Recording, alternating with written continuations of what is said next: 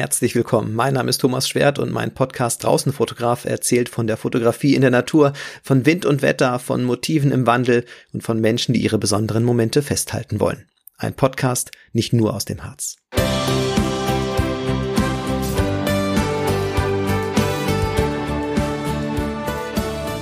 Ja, und damit herzlich willkommen zur aktuellen Folge von Draußenfotograf, dem Podcast. Ich habe heute einen äh, Fotografen zu Gast, Sven Riemann. Sven, du hörst mich schon im Hintergrund, hoffe ich zumindest.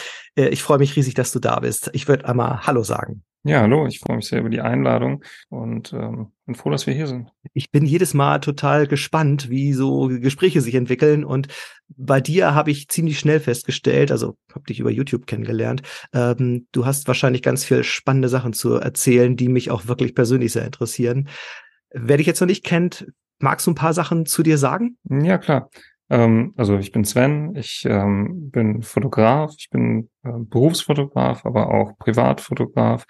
Ähm, ich fotografiere eigentlich alles Mögliche, was so geht, worauf ich Lust habe, was mich irgendwie gerade interessiert.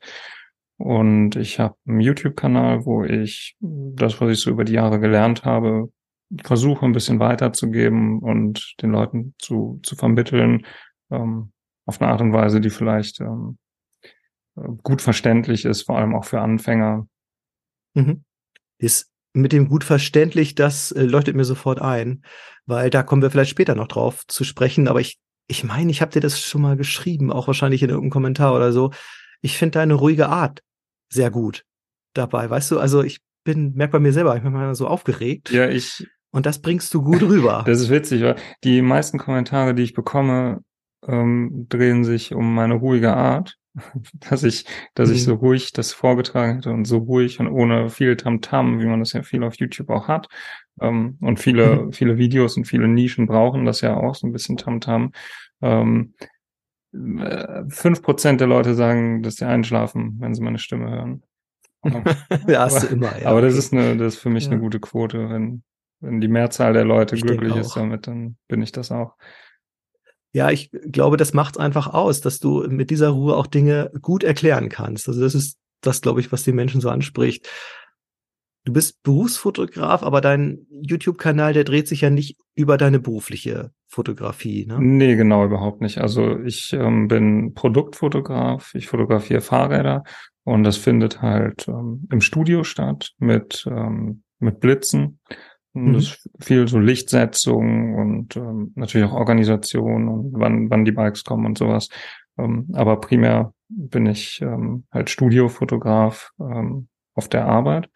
Und das ist auch speziell einer der Gründe, warum ich alles Mögliche privat fotografiere und mhm. mich nie auf irgendwas festlege, weil wenn ich meine private Fotografie zu, zu stramm machen würde und mich zu sehr auf irgendwas festlegen würde, was ich dann versuche zu, zu perfektionieren, ähm, ich glaube, dann würde ich sehr, sehr schnell die Lust an der Fotografie verlieren. Ja. Und das ist auch einer der Gründe, warum mein YouTube-Kanal so ein bisschen all over the place ist und wahrscheinlich auch bleiben wird. Mhm. Ähm, wo ich über alle möglichen fotografierelevanten Dinge spreche und nicht versuche, ein und dasselbe Thema immer wieder äh, zu besprechen und damit die, die gleiche Art von Zuschauer immer wieder glücklich zu machen. Ähm, weil wenn ich den YouTube-Kanal zu, zu arbeitsmäßig betreiben würde, ähm, dann würde ich, glaube ich, sehr schnell die Lust daran verlieren. Ja. Ja, da, also das leuchtet mir ein. Jetzt bist du auch wirklich glaube ich, sehr breit aufgestellt mit deinen Videos ähm, auf deinem Kanal und mir kommt direkt ein Video in den Sinn, das ich ungewöhnlich finde, insofern, weil es ungewöhnlich ehrlich ist für dieses ganze Medium YouTube oder überhaupt für Social Media, wenn man das erweitern will. Mhm. Ähm, du hast neulich ein Video äh, veröffentlicht zum Imposter-Syndrom. Ja. Kannst du ein bisschen was dazu sagen? Was, was ist das? Was, und Warum ist dir das wichtig, darüber ein Video zu machen?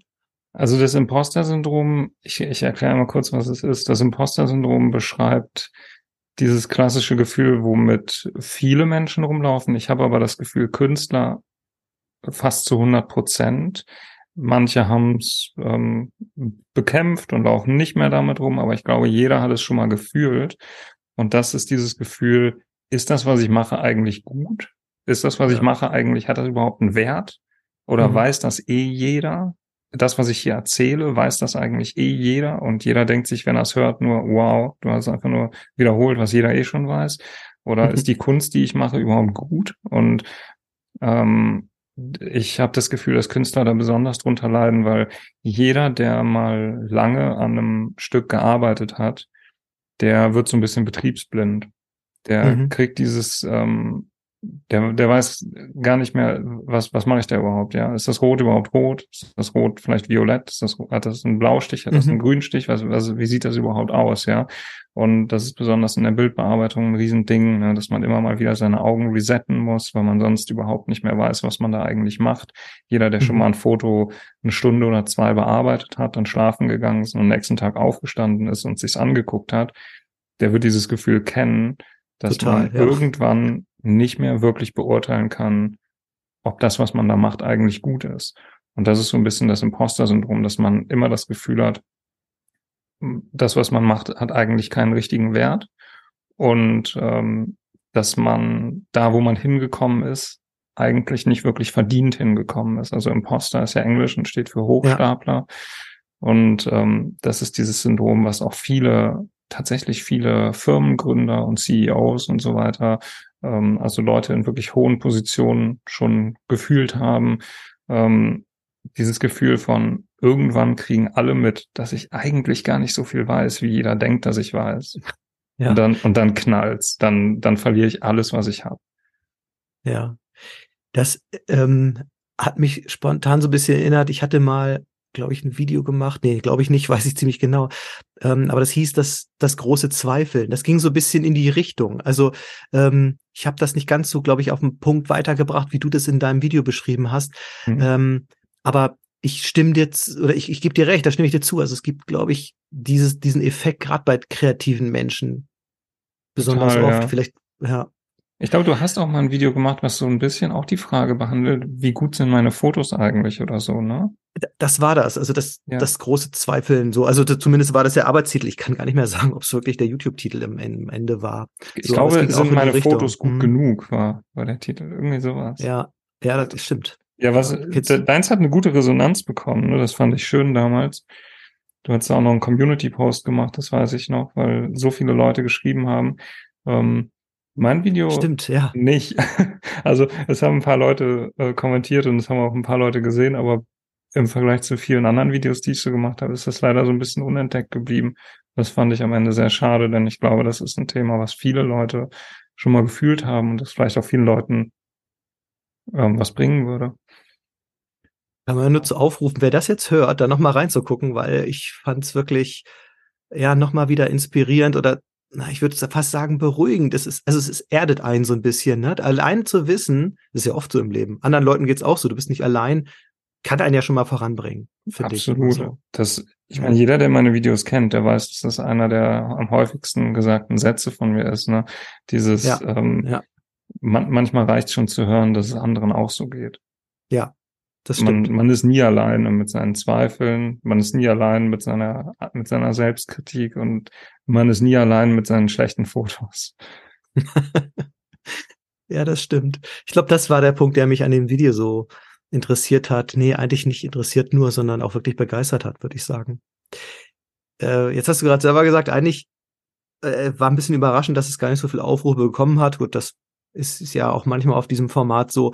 Ähm, aber ein anderes Video hingegen äh, ist ziemlich abgegangen bei dir. Da habe ich auch gesehen und das war eins, ich, ich weiß gar nicht, ob es ein aktuelles ist, mit Tipps zum Fotografieren vor dem Hintergrund, du hast auch oft viel falsch gemacht und ähm, was würdest du jetzt machen so? Das war mhm, eins genau. deiner letzten, glaube ich, ne? Ja, ja, das, ähm, das ist auch so ein bisschen, das ging so gut, dass es mich so ein bisschen gelähmt hat, jetzt das nächste Video zu machen, weil man versucht ja immer ähm, vor allem all die neuen Leute, die auf einen aufmerksam geworden sind, mit dem nächsten Video nicht wieder zu verschrecken.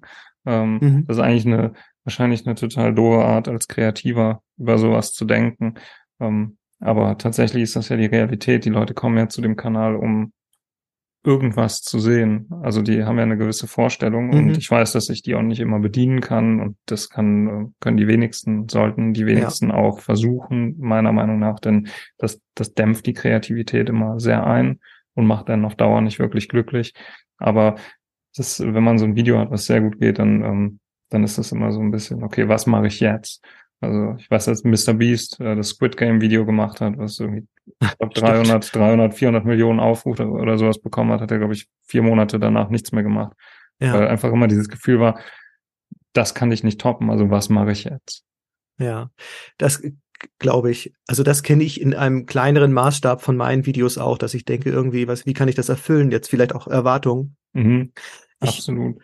glaube, für mich bin ich da, ich hoffe zumindest auf einem ganz guten Weg, weil ich habe mir irgendwann gesagt, ich kann das, das kann ich nicht berechnen. Und das ist so, wie du sagst, das lähmt einen auch.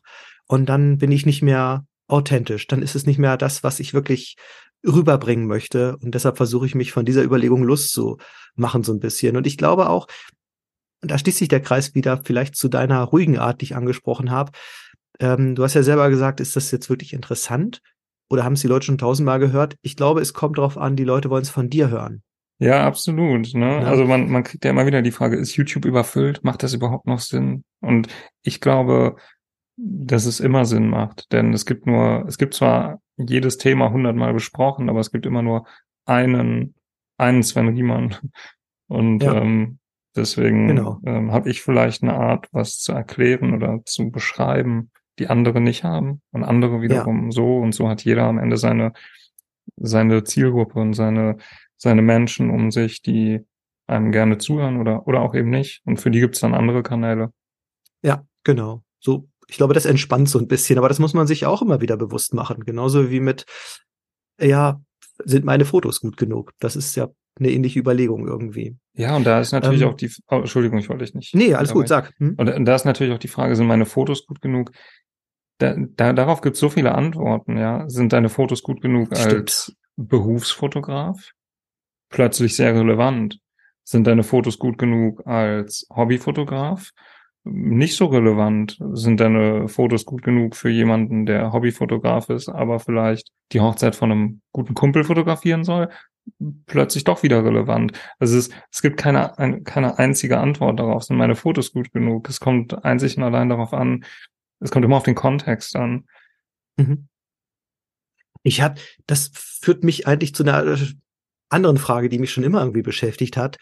Ähm, du bist ja nun Berufsfotograf. Ich bin Mhm. reiner Hobbyfotograf und ich habe bis heute so das Problem, wenn Leute ähm, über mich sagen, ja, du bist ja Fotograf, weil ich weiß, das, das bin ich ja nicht. Also weil ich es nicht gelernt habe.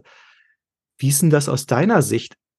Darf man sich auch als Hobbyfotograf Fotograf nennen oder ist das gerade zu spitzfindig oder hast du da eine Meinung zu? Also ich habe äh, Fotografie auch nicht gelernt. Also ich bin, ich habe keine Ausbildung in der Fotografie gemacht. Ja. Ähm, ich habe eine Ausbildung in der Mediengestaltung gemacht ursprünglich. Und dann habe Ja. ich sehr lange Bauingenieurwesen studiert. Ähm, und davor habe ich Wintergärten und Terrassendächer gebaut. Also ich habe Cool. alles Mögliche gemacht. Ich habe in einem Feinkostladen gearbeitet. Also ich habe alles Mögliche gemacht. Ähm, bin jetzt aber seit ähm, vier, fünf Jahren Berufsfotograf. Ähm, mein, unser Leadfotograf ähm, ist Banker gelernter. Hat Ja. aber danach 25 Jahre in London fotografiert. Also ähm, ich denke gerade die Fotografie oder, ähm, oder die kreativen Bereiche, da zählt viel, viel mehr, was man gemacht hat, als was man gelernt hat. Das, also das würde ich generell schon mal sagen. Und ich weiß nicht, ob du den Kanal von Sean Tucker kennst oder auch mal gesehen hast Ja, im Englischen. kenn, ja, kenne ich. Mhm. Ähm, und der hat sich auch mal mit der Frage beschäftigt. Und ich finde, der hat die befriedigendste Antwort darauf gegeben, die man geben kann. Und jeder, der fotografiert, ist per Definition Fotograf Mhm. in dem Moment, in dem er fotografiert. Und ja, ich denke, so würde ich es einfach betrachten. Ich würde jeden, der das gerne, ähm, gerne macht und viel macht, als Fotograf bezeichnen, aber eben nicht als Berufsfotograf. Und das ist äh, völlig in Ordnung. Das ist vielleicht auch wirklich eine gute Einordnung, ja. Habe ich, ja, nehme ich mal so mit für meinen eigenen Hinterkopf, weil ich, ich struggle da manchmal so ein bisschen mit. Also merkst du vielleicht. Ja, klar. auch, Ich, ja. ich meine, wie viele Cool. Leute gibt es, die Künstler sind, aber mit der Kunst kein Geld verdienen? Aber die sind ja trotzdem Mhm. Künstler. Ähm, du, Bauingenieurwesen hast du mal studiert? Ja, ich habe es nicht beendet. Ich habe kurz bevor ich fertig gewesen wäre damit, ich glaube bei 160 Credit Points, 170 Credit Points, sowas um den Dreh, ähm, habe ich es aufgehört nach sehr, sehr, sehr, sehr langer Zeit. Ich glaube nach sechs Jahren oder ja. so. Ähm, da bin ich dann Vater geworden und musste mich entscheiden, ob ich ja. entweder jetzt ähm, den Job in dem ganz neu gegründeten Fotostudio annehme, ähm, wo ich einen guten Kontakt zu hatte, weil ich in der Firma schon vier Jahre als Aushilfe gearbeitet habe im digitalen Marketing, ob ich diesen Job annehme oder ob ich im Endeffekt die ersten ein, zwei Jahre mein Kind so gut wie gar nicht sehe, weil ich in all die Pflichtveranstaltungen muss, die ich die Jahre überhaupt schleifen lassen, nur lernen muss und dabei noch nebenher arbeiten muss, um das Ganze irgendwie finanzieren zu können, inklusive dem Kind. Und ich habe ja, mich dann, ich, ich habe mich dann dazu entschieden, ähm, zu fotografieren, weil ich eh nie mich so recht, oder was heißt nie, weil ich mich zum Ende hin nicht mehr so wirklich als Bauingenieur gesehen habe. Hm. Also zum einen, weil das natürlich sehr viel ähm, Büroarbeit ist, sehr viel drin sitzen. Und wenn man was anderes machen möchte, nämlich rausgehen möchte, dann, ähm, dann ist es mit sehr viel Stress verbunden. So Bauleitung und sowas hat eine extrem hohe Herzinfarktrate ähm, in verhältnismäßig jungen Jahren. Und ähm, wenn man wirklich, wirklich viel Geld damit verdienen will, dann ähm, geht man am ehesten ins Ausland. Und das war mhm. was, was ich auch nicht zwangsläufig wollte mit Kind. Ähm, also es gibt da sicher noch andere Jobs, die gut bezahlt und nicht so stressig und trotzdem abwechslungsreich sind, aber ähm, das ist eher dann, das ist eher dann so die, die Kirsche auf dem Eis, die es nicht ganz so oft mhm, gibt. Verstehe ich. Ähm, und am Ende habe ich mich gefragt, möchte ich überhaupt in dem Job arbeiten oder ja. möchte ich eigentlich viel lieber fotografieren? Und dann habe ich die Fotografie gewählt. Ja, das kann ich gut verstehen. Ich habe das äh, ich bin deshalb gerade so drauf angesprungen, weil ich das auch mal angefangen habe zu studieren. Oh, echt? Wow. Ja. Aber ich habe sehr viel schneller aufgehört, äh, weil ich habe ich hab gemerkt, ich kann es nicht. Ich, ich kapiere es nicht. Also es, ähm, Mathe und Statik, oder? Ja, ja. Also ich, ich kann mich an eine Aufgabe erinnern, das hat, hat für mich so den Aha-Effekt gegeben, dass ich dachte, also ich saß im Hörsaal und dachte, was mache ich hier? Ähm, mhm. Die Aufgabe lautete, wir sollen, also gegeben war, ein Kopfpoller mit Festmache-Dalben unter dem Angriff von horizontalen Trossenkräften. Okay, das klingt auch schon wild. Ich habe nicht verstanden, was das ist. Und dann hat der Prof dann erklärt irgendwie, äh, ja, das ist halt so ein Poller, ist ein Schiff dran und zieht dran und so. Wir sollen diese mhm. Kraft dann da äh, berechnen. Und dann hat noch jemand anders gefragt ähm, und sagte, wir hätten nicht genug Angaben, um das zu berechnen. Und dann sagte der Professor eben, also wenn Sie das glauben, dann sind Sie hier falsch.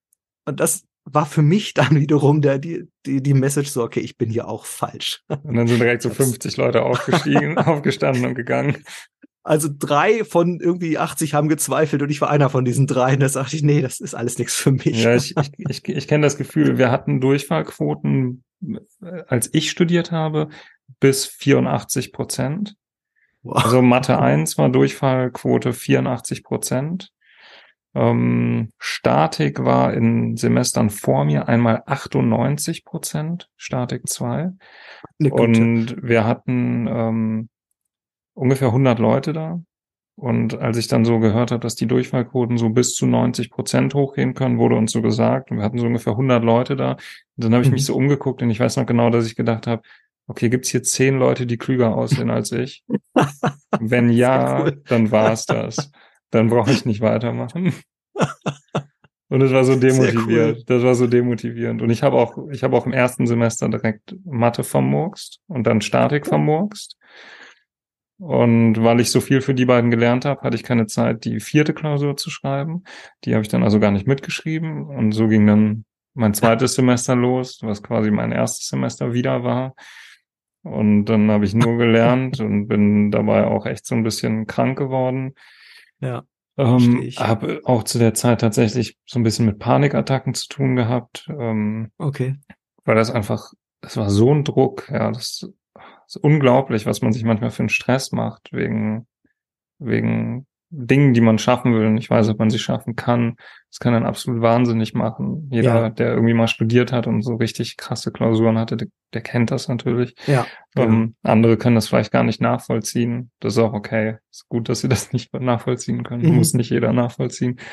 Aber ich weiß nur, dass ich zu der Zeit wirklich, boah, ich war ein nervliches Wrack. Also, mhm. aber tatsächlich hat mir das ein bisschen die Augen geöffnet, denn ich habe am Ende Mathe 1 bestanden und Mathe 2 bestanden und Statik 1, 2 und 3 bestanden und hatte bei Statik mhm. 3 sogar, war ich einer der fünf Besten. Ähm, ich habe in Statik Nachhilfe gegeben und ich habe zu der Zeit in Mathe, weil ich so viel Mathe gelernt habe, auch einer Schülerin, die, ähm, ich glaube, in der neunten Klasse war, Nachhilfe gegeben. Und ehrlich gesagt, rückwirkend betrachtet hat das so ein bisschen meinen Weg mitgeebnet, denn das ist einer der Gründe, warum ich später meinen YouTube-Kanal eröffnet mhm. habe.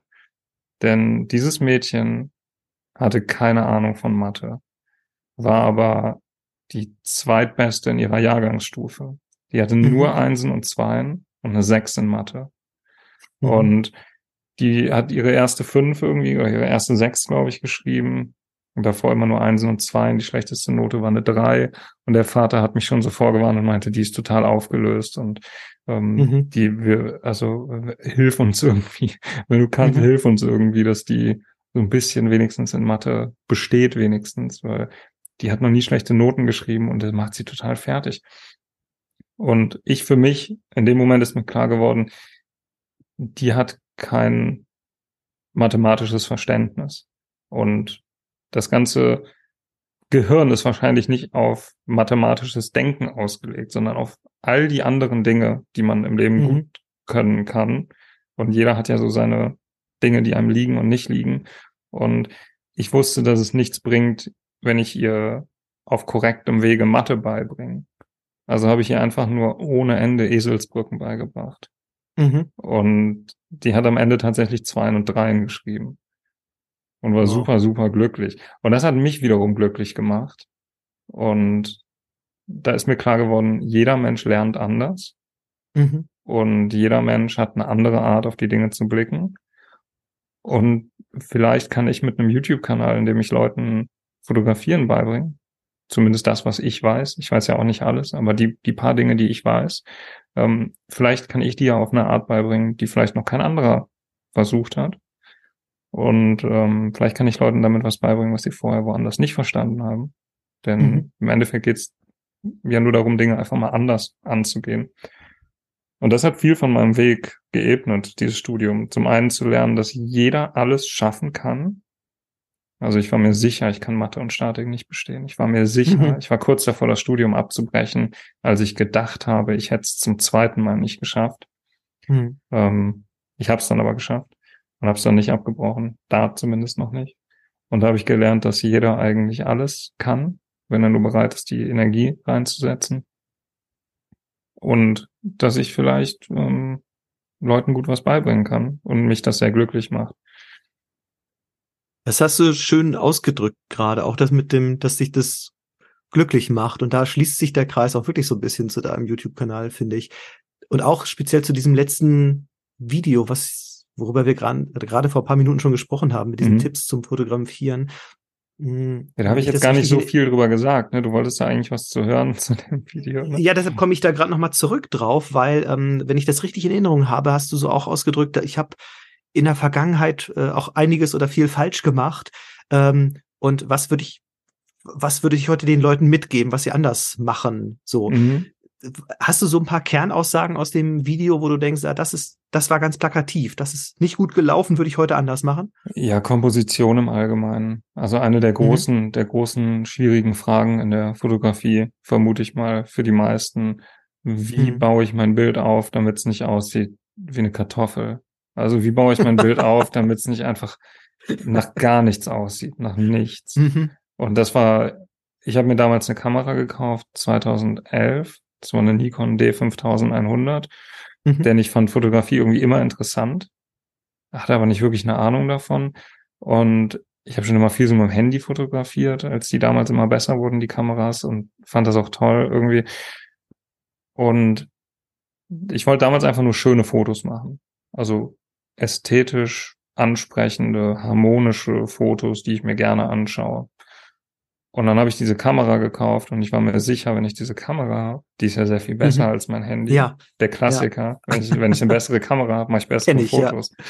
Und ich bin keiner von den Menschen, die sagen, dein Equipment ist egal, ähm, nur zählt, was du damit machst, äh, halte ich für Quatsch. Dein Equipment ist schon wichtig. Dein Equipment muss dich unterstützen. Wenn du Wildlife fotografieren willst, brauchst du ein Tele. Genau. Ja, also genau. zumindest mal eine gewisse Brennweite. Ähm, Du brauchst Dinge, die dich unterstützen. Du brauchst nicht immer das Neueste und das Beste, auf gar keinen Fall. Du kannst mit vielem was machen, aber dein Equipment ist jetzt nicht per se egal, ja. Aber genau. ich dachte mir, klar, bessere Kamera, bessere Fotos.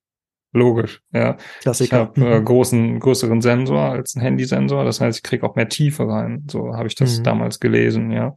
Keine Ahnung, was das bedeutet hat damals. Aber da kriege ich mhm. mehr Tiefe. Ich so gut, Tiefe ist immer gut. Ist immer gut, äh, muss wichtig sein. Ich will, ja. ich will mich immer Tiefe in meinen Bildern, denn die sehen aktuell ja. sehr flach aus. Ja, genau. Ähm, dann habe ich die Kamera genommen und Fotos gemacht und die waren immer noch flach. Und dann habe ich wirklich alles fotografiert zu der Zeit. Ich habe die Kamera einfach alles gehalten. Lampe in meinem Zimmer, Blume vor der Tür, Menschen, die nicht fotografiert werden wollten, also Freunde, nicht irgendwie Fremde, ähm, auf alles. Und das habe ich dann so ein, zwei Jahre gemacht und so wirklich besser wurde das nicht. Und dann habe ich so ein bisschen aus den Augen verloren. Und dann habe ich wieder angefangen, wieder aus den Augen verloren.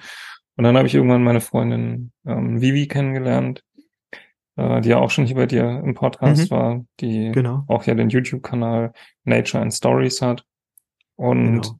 die hatte auch Lust auf Fotografieren, aber hat auch nie so recht irgendwie den, den Absprung geschafft. Immer mal versucht und dann war es okay, aber auch nicht so richtig und dann wieder sein gelassen und wieder versucht. Und dann haben wir einfach zusammen fotografiert. Und das hat viel geändert. Und in der Zeit habe ich mich extrem viel mit mit all diesen Themen, Kompositionen und so weiter beschäftigt. Und dann ist mir aufgefallen, dass man viel in der Komposition machen kann, die dem Foto Tiefe geben. Mhm. Oder dass man manchmal eben auch keine Tiefe braucht, wenn man mit langen Brennweiten fotografiert und das Ganze einfach sehr zweidimensional betrachten kann. Mhm. Und dass das wirklich einen Unterschied macht, wie man die Dinge betrachtet und dass eben die Kamera nur einen Sensor hat und wir zwei Augen und wir mit unseren Augen genau dreidimensional sehen, das habe ich ja auch in dem Video gesagt. Und eben der Sensor alles zweidimensional ablichtet. Und dass das einfach einen riesigen Unterschied macht, wie man auf die Dinge ähm, blickt und wie man sein Bild aufbaut. Und ich denke, ich vermute anhand der Reaktion, die ich bekommen habe, dass ich das ganz gut vermitteln konnte mit diesen drei unterschiedlichen Brennweiten, die ich in dem Video erklärt habe. Ich habe das einmal aufgebaut in ähm, Weitwinkel und Ultraweitwinkel, mhm. dann so Normalbrennweite und Tele und wie sich diese drei ähm, Brennweitenbereiche, nenne ich sie mal, mhm. unterscheiden in der Komposition und ähm, wie man, wie man da vielleicht rangehen kann, wenn man nicht genau weiß, wie man anfangen soll. Mhm. Denn so geht's ja eigentlich jedem am Anfang, denn man weiß ja gar nicht, wie soll ich überhaupt anfangen? Wie soll ich denn eine genau. vernünftige Komposition machen? Und Woher weiß ich, dass die vernünftig ist? Spannend. Ähm, der eine Punkt, der hat mich gerade so wieder äh, ein bisschen erinnert oder angesprochen. Ähm, auch wiederum am Anfang deiner Ausführung gerade, dass du gesagt hast, na ganz egal ist das Equipment dann eben vielleicht doch nicht. Also ähm, das finde ich insofern interessant, weil das einer der Punkte sein wird, in dem es in, oder über den es in meinem nächsten Video geht. Deshalb dachte ich gerade witzig, dass du das äh, gerade so ansprichst, weil das ist gerade sehr präsent bei mir. Oh, interessant, äh, da bin ich sehr gespannt. Ja. Ja, bei ja, mir, spannend. bei mir tatsächlich hm. auch, denn ich wollte ein Video machen über ein Objektiv, über mein, mein Lieblingsobjektiv. Ich kann es ja schon mal spoilern, das ist ein Wildrox 23 mm 1.4. Ja. Und ich habe das verloren, anscheinend. Also, ich habe keine Ahnung, wo dieses Objektiv wie, wie du, ist. Du hast es verloren. Also es ist wirklich abhanden gekommen es, irgendwie. Ich, oder? Ich, ich, glaube, es ist wirklich abhanden gekommen. Wir waren okay. letztens, nachdem ich es gesucht habe, wir haben unsere Rucksäcke durchgeguckt, wir haben alle Schubladen durchgeguckt, wir haben unabhängig voneinander, Vivi und ich, wir haben jeder einmal in die Rucksäcke, in die Schubladen geguckt, damit wir nicht beide an den gleichen Stellen gucken, sondern ja. dass wir wirklich unabhängig voneinander mit zwei unterschiedlichen Augen und Ansätzen mhm. an die Sache gehen. Dann sind wir nochmal hoch in den Wald gefahren, wo ich mein vorletztes Video aufgenommen habe über die Eidechsenfotografie. Mhm. und geguckt, ob es da irgendwo im Matsch liegt, ob es mir da aus dem Rucksack gerollt ist oder so. Und ich glaube wirklich, das ist weg. Und ich habe keine ist Ahnung. ärgerlich, Ich ja. habe keine Ahnung, wo es ist. Und eigentlich wollte ich darüber ein Video machen, denn das ist ein super günstiges, super gutes Objektiv, mit dem man so viel machen kann. Ja. Und Aber kein Grund, es wegzuschmeißen, das stimmt, ja. Wie ärgerlich. Oh, Jetzt okay. ähm, kommt vielleicht ein anderes Video als nächstes, weil ich das Objektiv nicht mehr habe. Ich drücke dir die Daumen, dass es trotzdem irgendwie nochmal auftaucht, wer weiß. Ja. Machen wir mal.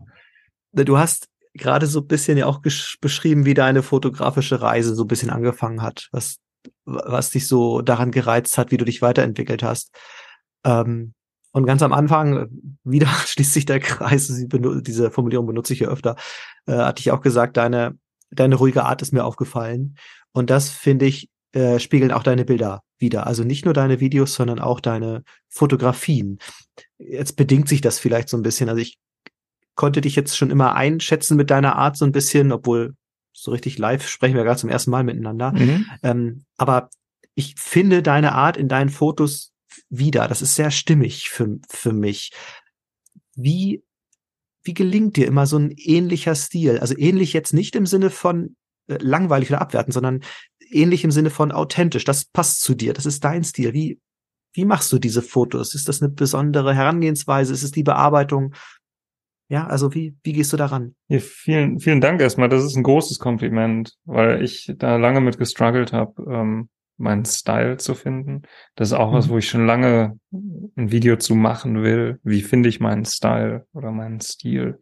Ähm, Mhm. Aber ich finde die Frage so schwer zu beantworten, deswegen drücke ich mich Ja. vor dem Video. Aber ich glaube, dass es ähm, viele, viele Menschen interessiert. Also vielleicht kommt da was in Zukunft. Ähm, da habe ich lange mit gestruggelt. Deswegen erstmal vielen Dank dafür. Das freut mich sehr, dass das so, so Gerne. rüberkommt auf jeden Fall. Ähm, also ich habe das mal in einem Short angesprochen und ich glaube, das ist einer der besten Kompositionstipps, die ich geben kann, um, um gezielt zu fotografieren. Und das ist, sich weniger die Frage stellen, was möchte ich alles in meinem Foto haben und sich vielmehr die Frage stellen, was von all dem, was vor mir ist, möchte ich nicht in meinem Foto haben. Mhm. Und das ist eine Frage, die ich mir beim buchstäblich jedem Foto stelle. Also ich mache immer die altbekannte Edge Control, wo ich einmal Mhm. die kompletten Ränder entlang gucke, ob irgendwas von der Seite reinragt, was dann nicht reinzuragen hat, ob ich irgendwelche Lichtflecken, irgendwelche Bouquetperlen, irgendwas hab am Rand, was den Blick des Betrachters lenkt. Ich, Mhm. ich versuche sehr bewusst ähm, mit Licht und, und ähm, Schatten umzugehen. Also ich versuche sehr bewusst die Dinge, auf die man gucken soll, ähm, heller zu lassen oder zumindest, wie soll ich es erklären, ähm, dass der Betrachter wirklich auch da zuerst hinschaut und nicht irgendwo an den Rand oder irgendwo, wo Mhm. nichts ist oder irgendwo, wo ein, auf einem, auf einer glatten Oberfläche im Vordergrund ein Häufchen Dreck ist oder sowas. Also ich versuche wirklich keine, keine Unstimmigkeiten in meiner Komposition und meinem Bild zu haben. Und ähm, meine Fotos gehen ja auch so ein bisschen in diese Fine Art Richtung. Mhm. Also ich versuche die sehr, sehr clean zu halten. Ähm, ja, ich denke, das ist so das Eheste. Also meine Fotos, ich, ich möchte in meinen Fotos nichts haben, was da nicht reingehört.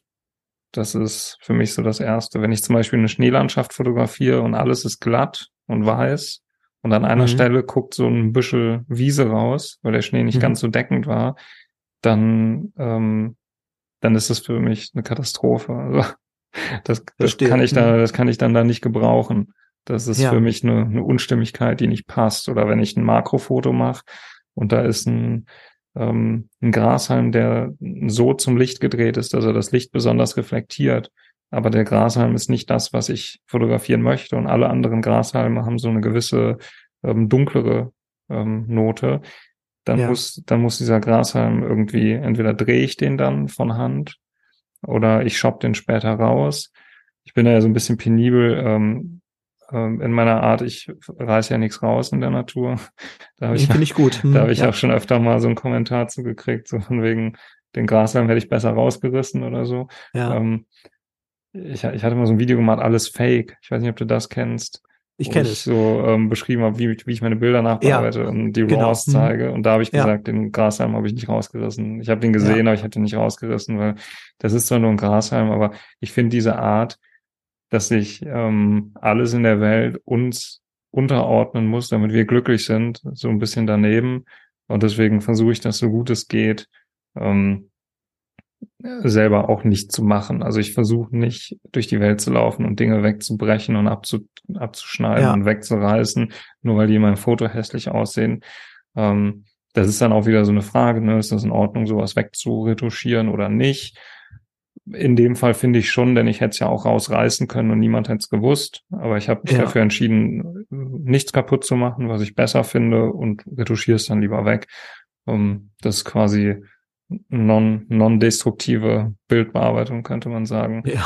Und das, das spricht mir gerade total aus der Seele. Ich bin heilfroh, dass du das jetzt gerade so gesagt hast. Über da, wir haben uns ja vorher nicht so wirklich in der Tiefe über diese Themen ausgetauscht im mhm. Podcast. Ähm, und ich habe mich gerade so innerlich gefreut, als du sagtest, du reißt nichts raus, weil das finde ich auch immer super wichtig. Ja, ähm, ich, und, ich, ja. Ja, sorry, ich wollte dich nicht unterbrechen.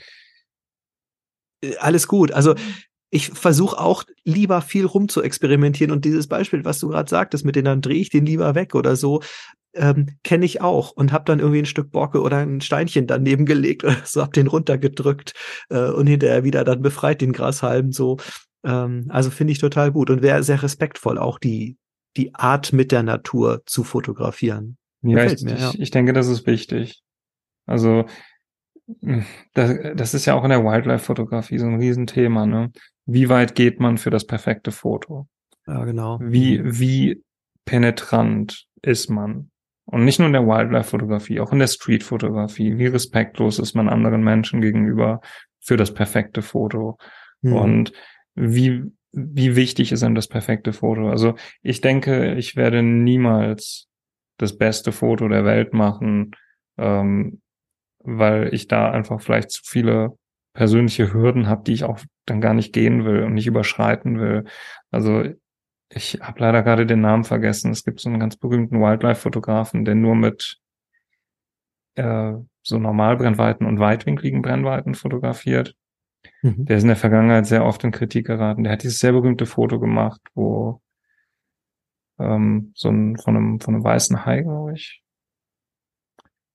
ich habe leider gerade den Namen nicht. nicht. Vielleicht, nicht vor Augen. Ne? Vielleicht kann ich den nachträglich rausfinden und kannst du irgendwie die Podcast-Beschreibung irgendwie kurz ja, nennen oder sowas. Gerne. Mhm. Aber der ist in der Vergangenheit ganz oft in Kritik geraten, weil der, ähm, der hat immer das Foto an erster Stelle gestellt.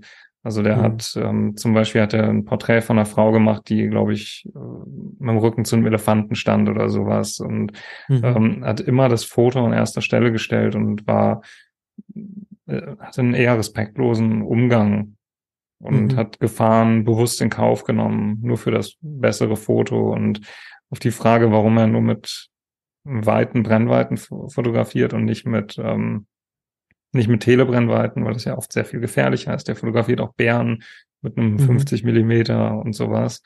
Ähm, war seine Antwort halt, wie viele Telefotos haben irgendwie den Award Foto des Jahres oder sowas gewonnen in den letzten Jahren?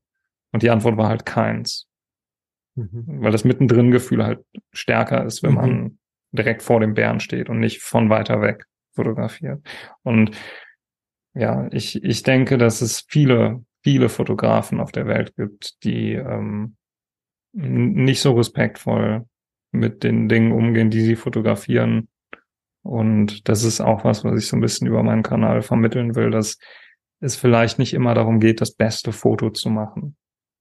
Also vielleicht, vielleicht reicht auch das zweitbeste Foto, wenn man dafür dann dem Reh nicht hinterhergelaufen ist, sondern ja. es dann halt einfach seines Weges hat gehen lassen, wenn es ja. wollte. Oder wenn man einfach den Fuchs von etwas weiter weg beobachtet und fotografiert hat und akzeptiert hat, dass er einen sieht und stehen bleibt und guckt. Ja. Und man vielleicht nicht noch versuchen muss, noch näher zu kommen. Vielleicht ist ja. es okay, nicht das genau. beste Foto aller Zeiten zu machen. Ja, finde ich einen guten Ansatz. So Aber es gibt natürlich Ja. auch sehr viele sehr respektvolle Fotografen. Also ich möchte das jetzt nicht so negativ klingen lassen, als Nee, so alle, ist es auch nicht rübergekommen. Ähm, aber ich, ich weiß, dass es seit einiger Zeit so ein etwas größeres Thema in Social Media auch ist, ähm, was man macht, um Tierfotos zu kriegen, auch mit Anfüttern und all so einem Kram. Ähm, wie wichtig ist einem halt das Foto, ne? Also ich habe hier im, im Harz natürlich immer so ein gutes Vergleichsbeispiel. Ne? Die, wir haben die Hochmoore hier und natürlich sind die super empfindlich und du sollst, du darfst nicht drauftreten und trotzdem siehst du immer wieder Fotografen in der in der Fläche im Moor. So, Mhm. ne? Weil natürlich sind die sind die Perspektiven von den Wegen bei Social Media ausgelutscht. Du hast alles gefühlt schon mal gesehen von den üblichen Stegen. Äh, und viele versuchen dann natürlich eine andere Perspektive zu finden. Ähm, und das finde ich immer so besonders deutlich. Ne? Also ein Tritt re- reicht schon unter Umständen. Ähm, zumindest reicht es dafür, dass es andere nachmachen. Und das ist so das Problem. Aber ich habe diesen Trend, dass es bei Social Media auch jetzt mal diskutiert wird, wie weit gehe ich für ein gutes Foto, auch so wahrgenommen. Und das ist eigentlich ein guter Trend, dass das Mhm. mal hinterfragt wird. So. Finde ich auch, ja.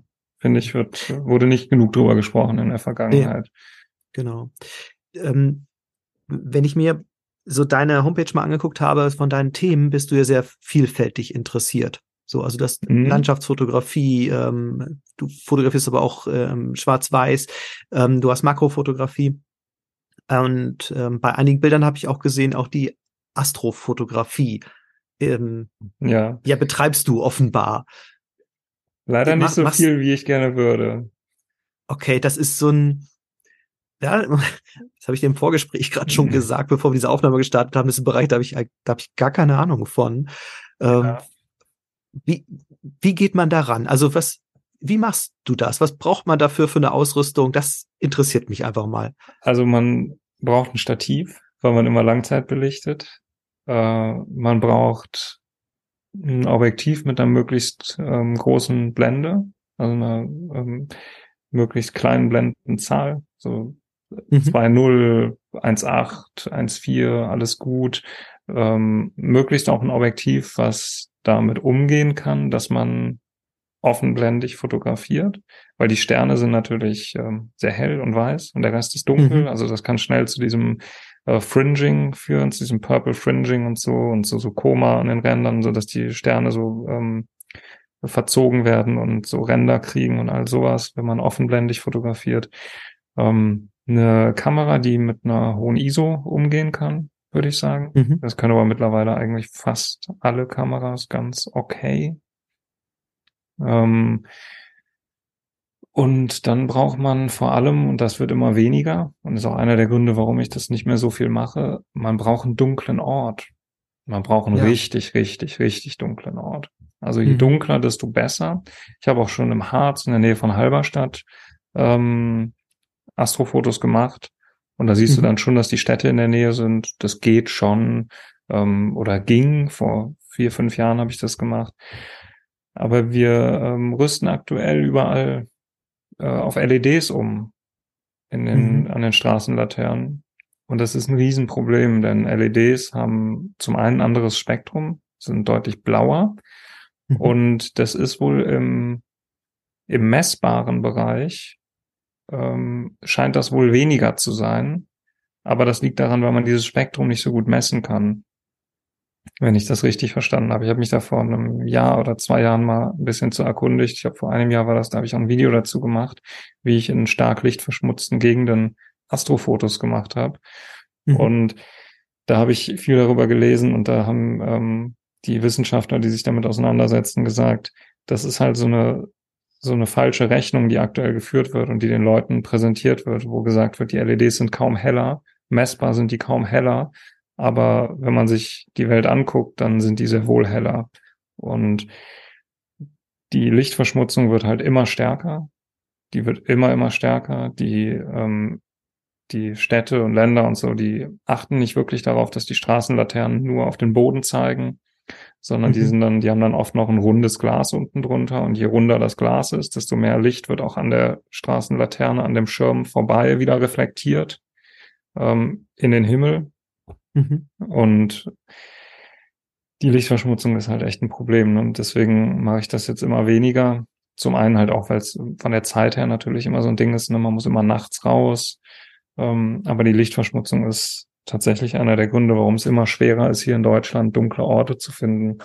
Da kann man sich dann so Lichtverschmutzungskarten angucken, lightpollution.info mhm. oder lightpollutionmap.info, irgendwie sowas. Kann ich dir auch mhm. nachher geben, dann kannst du das auch verlinken, wenn die Leute das interessiert. Ähm, da kann man sich die Lichtverschmutzung angucken und da sieht man, dass Deutschland zum Beispiel nicht so schlimm ist wie, wie Belgien oder die Niederlande. Äh, denn da sind ja auch die, die ähm, Autobahnen beleuchtet. Das ist ja mhm. bei uns äh, größtenteils gar nicht der Fall. Aber dass es schon, schon ganz schön arg ist. Das heißt, du hast deine Fotos auch so akribisch geplant, dann mit diesen Karten zur Lichtverschmutzung und Exakt, genau. hast danach ausgesucht, wo du hingehst. Genau, ja? ich gucke dann, zum einen gucke ich, wo können wir überhaupt hin? Hm. Und dann gucke ich, ist da irgendwas in der Nähe, was interessant sein könnte? Wie zum Beispiel diese kleine Kapelle in, in Mertlock, die ich mehrfach schon fotografiert mhm. habe. Und dann schaue ich, in welche Richtung liegt die Milchstraße. Das kann man mit verschiedenen Apps machen, zum Beispiel mit äh, Photopills oder mit ja. äh, Starwalk oder sowas. Da gibt's ganz viele. Da kann man sich anschauen, in welcher Himmelsrichtung, in welcher Himmelsrichtung die die Milchstraße beziehungsweise das Zentrum der Milchstraße ist, denn das ist der hellste Punkt der äh, Milchstraße. Und dann kann man sich halt anschauen, wo die Milchstraße liegt und ob die vielleicht hinter dem Objekt liegt, das man fotografieren möchte. Und dann, ähm, wenn wir Zeit haben, fahren wir da vorher schon mal hin und mhm. schauen uns das Ganze an. Denn das ist so ein Tipp, den ich jedem geben kann, der das mal machen möchte. Ähm, wenn man in so dunkle Gegenden fährt, in denen es so dunkel ist, dass man viele Sterne sieht, dann ist es dunkel. Also richtig, richtig dunkel. ja, verstehe. Und okay. da eine mhm. Komposition zu finden oder das zu finden, was man überhaupt sucht, wenn man sich da mhm. nicht auskennt, das kann ein ganz schöner Krampf sein. Ja. Also das ist heftig, ne? Du siehst halt wirklich nichts in diesen dunklen Gegenden. Du bist dann auch mit Stirnlampe unterwegs, wenn du ähm, ein bisschen gut ausgestattet bist. Da ist es dann ganz gut, wenn die Stirnlampe ein rotes Spektrum hat, denn mhm. ähm, da passen sich die Pupillen nicht an. Also die, das rote Spektrum erweitert unsere Pupillen nicht.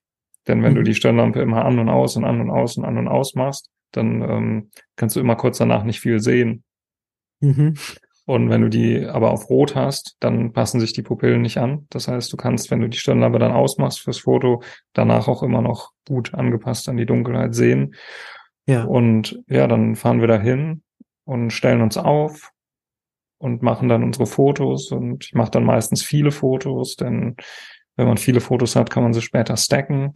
Dadurch ähm, kann man das Rauschen ein bisschen reduzieren, weil man ja meistens in so Bereichen ISO 3200, ISO 6400 sowas aufnimmt. Mhm. Dann informiere ich mich oder, oder berechne vorher, das kann man auch in Fotopilz zum Beispiel machen lassen, wie lange kann ich mit meiner Brennweite belichten, ohne dass die Sterne zu Strichen werden. Denn mhm. bei so ganz langer Belichtungszeit fängt irgendwann an, die Erdrotation mit reinzuspielen. Ja. Und dann die Erde, auf der wir ähm, stehen, die dreht sich ja und die Sterne bleiben an Ort und Stelle. Das heißt, die Sterne werden bei einer Langzeitbelichtung zu Strichen. Mhm. Da gibt's dann auch diese coolen Fotos, wo Leute so so Star Trails machen. Ja, genau. Dann, Kam mir gerade in den Sinn. Genau, ja. das kann ja auch richtig cool aussehen, wenn man das bewusst macht. Wenn die dann aber so zwei Millimeter breit sind und so einen halben Millimeter hoch oder so, dann sieht man einfach nur, dass es ein zu lang belichteter Stern mhm. ist, dann hat das meistens keinen kreativen ähm, Wert, sage ich mal. Mhm. Und dann, ähm, dann fotografiere ich. Und dann mache ich manchmal noch Fotos für den Vordergrund, die ich dann später per Photoshop ähm, reinsetze, also dass ich den Vordergrund dann mit einer deutlich längeren Belichtungszeit belichte und einer etwas kleineren Blende. Mhm. Also vielleicht so Blende 5, 6 oder sowas, damit der Vordergrund etwas schärfer ist und weniger Rauschen hat durch die längere Belichtungszeit, denn da spielt die Erdrotation ja keine Rolle. Mhm. Und am Ende ist es halt sehr viel Editing und sehr viel, sehr viel Bastelei in Photoshop, damit das ein schönes Foto wird, sage ich mal. Aber ich, ich glaube, dass es ähm, absolut furchtbar ist, dass zukünftige Generationen es immer schwerer haben, mit bloßem Auge die Milchstraße zu sehen, dass viele Menschen niemals einen richtig tollen Sternenhimmel sehen werden, weil sie Ja. sich für das Thema nicht groß interessieren und halt in der Stadt wohnen und nicht Ja. bewusst nachts rausfahren, weil das Thema sie nicht so sehr interessiert. Ähm, ich finde es absolut schrecklich, den Gedanken, dass Kinder und Jugendliche aufwachsen und nie mal irgendwie auf einer Wiese liegen und hochgucken und eine Million Sterne sehen können. Denn ich kann Ja. mich daran erinnern, dass wir das als Jugendliche gemacht haben und ähm, egal in welchem Alter, ein Sternenhimmel hat immer irgendwas Magisches. Und das kommt auch heute noch so rüber. Also ich habe ja nun hauptberuflich viel mit Jugendlichen zu tun. Mhm. Ähm, und wir haben hier ja das Glück im Harz, dass du eben noch einige Ecken hast, die nicht so lichtverschmutzt sind. Absolut, äh, ja. und ähm, die, die Begeisterung bei diesen Kindern und Jugendlichen, die ist immer noch da, wenn man, wenn dieser Sternhimmel sich so aufspannt. Ne? Also dann zu sagen, boah, das ist ja Wahnsinn, was man, also so deutlich habe ich es noch nie gesehen. Die Ja. Begeisterung, dieser Funke springt ziemlich schnell über. Absolut. Und deshalb kann ich gut verstehen, was du sagst. Also das ist so, es ist traurig, wenn die weniger damit zu tun haben sollten, so, ja. Ja, und man muss einfach ehrlich sein, nicht jeder geht raus und folgt den Sternen. Genau. Also nicht jeder macht den Weg, aber ich finde trotzdem, ähm, dass es früher, selbst wenn du es früher nicht so aktiv betrieben hast, bist du trotzdem in den Genuss gekommen, einfach mal einen Sternenhimmel zu sehen. Und Ja, du genau. musst mehr und mehr dafür arbeiten. Du musst mehr und mehr dafür in die Wege leiten, um diesen Sternenhimmel zu sehen. Und das ist dann, wenn du Glück hast, mal was, was du im Urlaub siehst, wo immer wieder Leute berichten, boah, ich war in den Alpen und was ich da gesehen habe, war unglaublich oder Mhm. irgendwie Gran Canaria oder so, wo, wo nichts ist, ja, und ähm, das war so toll, was ich da gesehen habe. Und das, das hörst du immer wieder, wie Leute aus dem Urlaub kommen und total begeistert vom Sternenhimmel sprechen. Also das ist was, was ich schon so oft gehört habe. Ja. Und ich kann das absolut verstehen, was du sagst, dass die Jugendlichen absolut begeistert sind davon, diese, diesen Sternenhimmel zu sehen. Jeder liebt einen guten Sternenhimmel. Ich habe Ja. noch niemals von jemandem gehört, na, Sterne kann ich nicht ab. Nee, stimmt. Ich nehme jetzt mal mit. Ähm, also wenn ich äh, gutes, gute Astrofotos machen möchte, dann komme ich um eine äh, Montage später auch nicht drum herum, sozusagen. Also um, Ähm, um so um Editing, oder? Also Editing ist Pflicht, würde ich sagen, wenn du ein schönes Foto haben willst, weil die Fotos, die aus der Kamera kommen, die sind einfach, die sind sehr dunkel. Generell, Ja. die sind sehr dunkel. Ähm, die, der Himmel ist möglicherweise etwas heller, der Vordergrund ist meist sehr dunkel. Du musst, ähm, ich hatte da auch mal ein Video zu gemacht und ich glaube, ich habe da auch gesagt, was ich jetzt sagen werde. Ähm, am Ende liegt's an dir, wie extrem du das Thema betreiben willst. Also du kannst auch so Single-Shots machen, wo du wirklich Vordergrund und Himmel in einem Foto aufnimmst, ohne Stacken.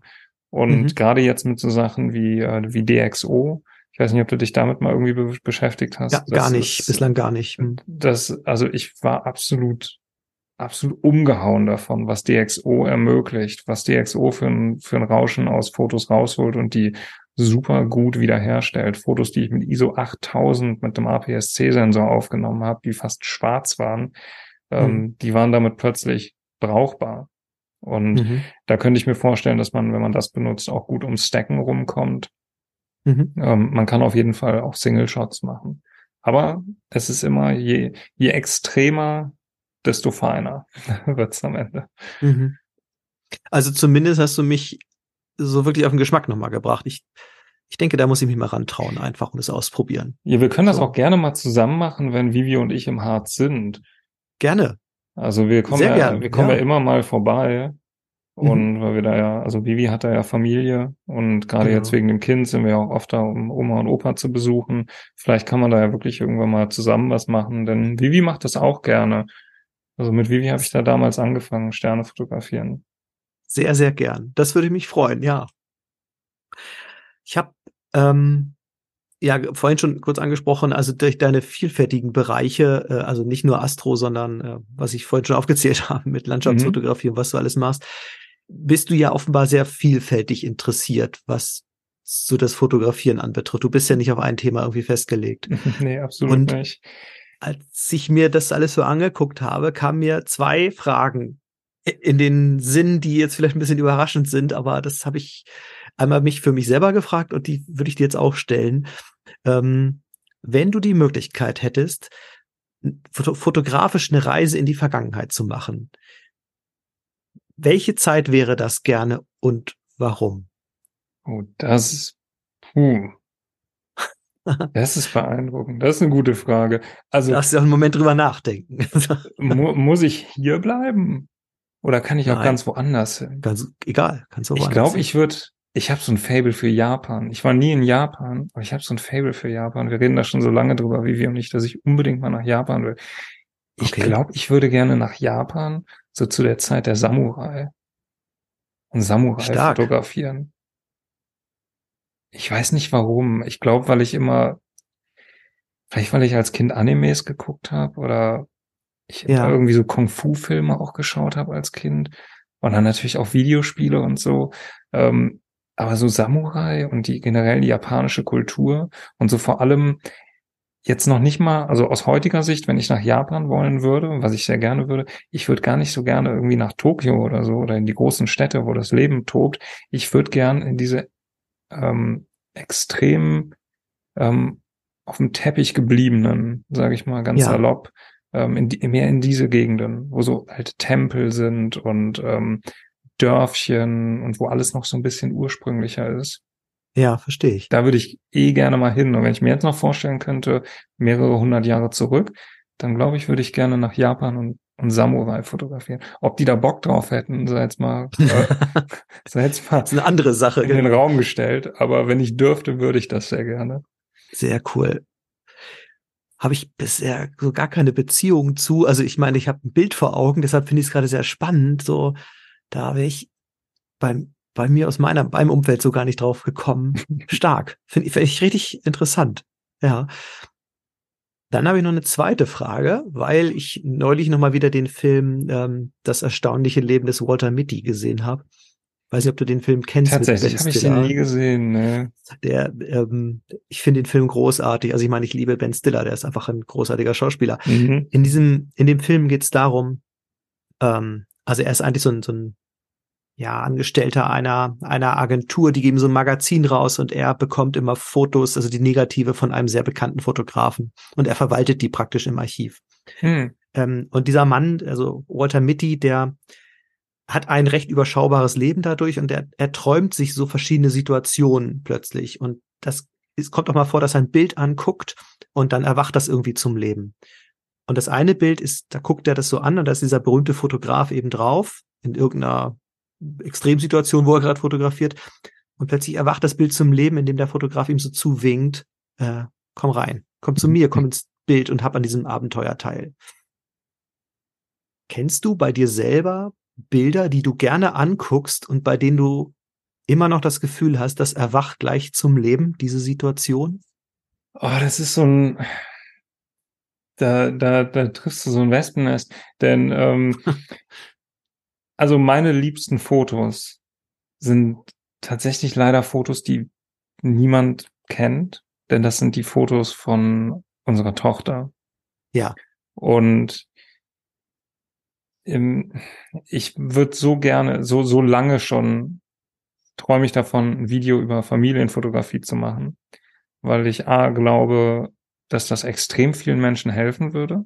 Denn ich glaube, ja. jeder, der eine Familie hat, ähm, und die gerne mal fotografiert, versucht, die besten Fotos zu machen. Und nicht jeder schafft das. Und manche Menschen würden sich vielleicht wünschen, ähm, ein paar Tipps dafür zu kriegen, wie man das am besten machen kann, welches Equipment hilft, wie man da rangehen kann und all sowas. Aber ich habe eben nicht ähm, die Intention, Fotos von meiner Tochter online zu teilen. Ja. Und ich weiß nicht, mhm. wie ich dieses Video machen soll, ohne die Fotos zu teilen, die ich gemacht habe. Mhm. Deswegen wird dieses Video wahrscheinlich nicht entstehen, was ich aber so gerne machen würde. Und tatsächlich sind es die Fotos von meiner Tochter, wo ich immer das Gefühl habe, der Moment lebt. Mhm. Also es gibt ein spezielles, ähm, da hatte ich die Kamera ganz neu, die Fujifilm X-T2 und das 35er 1.4. Und die kleine war, ich glaube, nicht ganz ein Jahr alt, fast. Und die konnte gerade stehen und hat sich so am Tisch festgehalten mit ihrer kleinen Hand. Und wenn die so klein sind, dann haben die ja noch so, so speckige Hände. Die sind ja so, die Ja. sind ja so, so, so knubbelig, die Kinder noch. Ja, Und dann hatte die ihre kleine Knubbelhand auf dem Tisch liegen und hat sich damit festgehalten und hat mich angeschaut und wusste ja gar nicht, was ich da in der Hand halte, diese Kamera. Und das ist wirklich die Zeit, wo ich welche der schönsten Fotos von meiner Tochter gemacht habe, wo sie eben noch nicht wusste, das ist eine Kamera. mhm. Ähm, die hat dann später bei der Tagesmutter ähm, leider gelernt, dass man lachen soll, wenn eine Kamera auf sie gezeigt wird. Mhm. Ich, verstehe. ja. ich, ich liebe unsere Tagesmutter, die wir damals Mhm, hatten. Die ist mhm. super. Alles da war toll. Aber als unsere Tochter dann zum ersten Mal, wir haben äh, sie fotografieren wollen und sie hat Lachen gerufen und Ja, dabei ja. gelacht, dachte ich, "Ah, wo hat die das denn Schade. her? ja.